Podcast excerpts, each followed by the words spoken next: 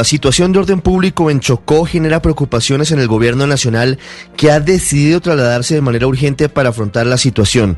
La presencia del Clan del Golfo, del ELN y de un nuevo grupo que se hace llamar las Fuerzas Armadas Mexicanas han llevado a un nivel máximo de zozobra y preocupación a los chocuanos, incluso a los habitantes de la capital, de Quibdó.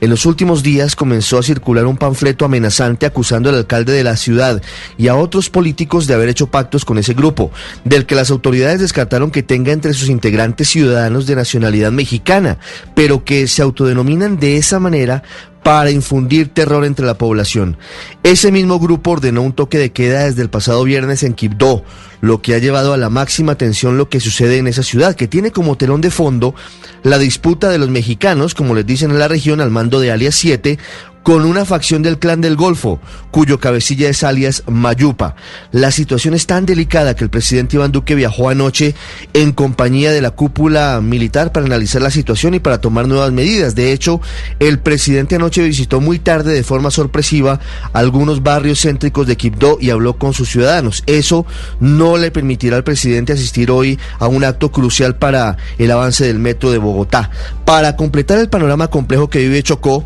las fuerzas militares le pisan los talones a alias Uriel, el cabecilla del ELN que periódicamente envía videos y audios alentando que se cometan delitos, quien entre otras cosas en las últimas horas reveló una prueba de supervivencia del político Tulio Mosquera, secuestrado y en su poder desde hace más de un año, desde agosto del 2019.